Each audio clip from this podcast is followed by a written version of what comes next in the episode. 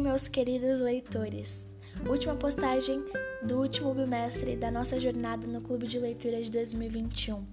Que prazer foi e que prazer é compartilhar com vocês as minhas impressões das minhas leituras a cada bimestre. Para essa produção, eu escolhi escrever uma crônica e recitá-la em um podcast, dando vida às palavras.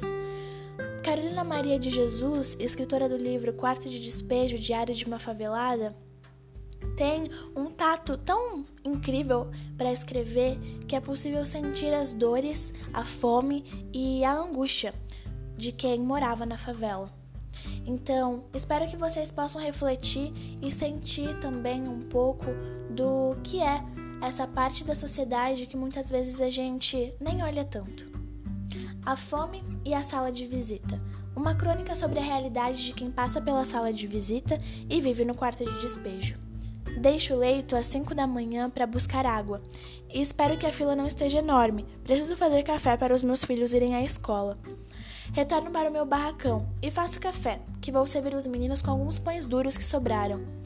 Hoje é quarta-feira e geralmente não há muitos papéis nas ruas, mas preciso catá-los para conseguir pôr comida na mesa.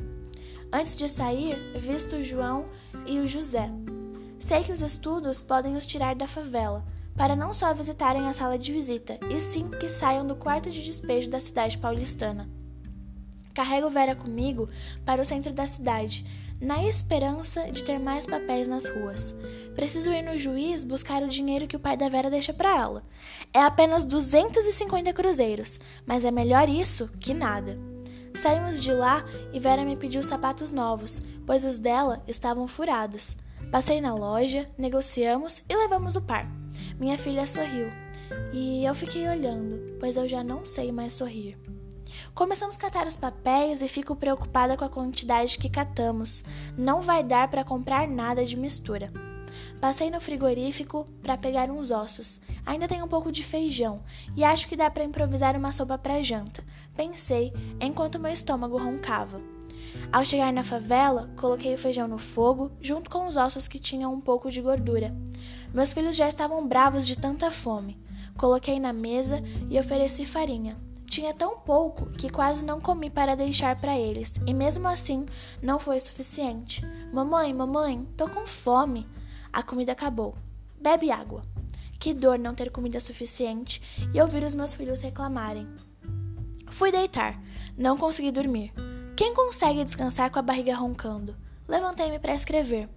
Sabe, às vezes penso que o arco-íris é como os políticos, que vão ficando cada vez mais distantes dos problemas do povo. E ainda fingem que se importam vindo aqui na favela. Estavam aqui só por causa das eleições. Eu que não acredito no que prometem. Fui buscar água e contei que iria sair na revista. Pedi para que comprassem. Alguns registros do meu diário vão para o Cruzeiro, um jornalista que me deu essa oportunidade porque gosta da minha escrita. Fui comprar a revista e lá estava meu nome. Fazia tempo que não me sentia tão feliz. Mas minha vida ainda não depende do dinheiro de ser publicada.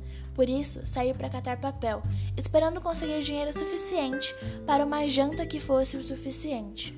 Fui para a cidade e quando estou lá, tenho a sensação de estar na sala de visita com seus lustres de cristais, seus tapetes de veludos, almofadas de cetim.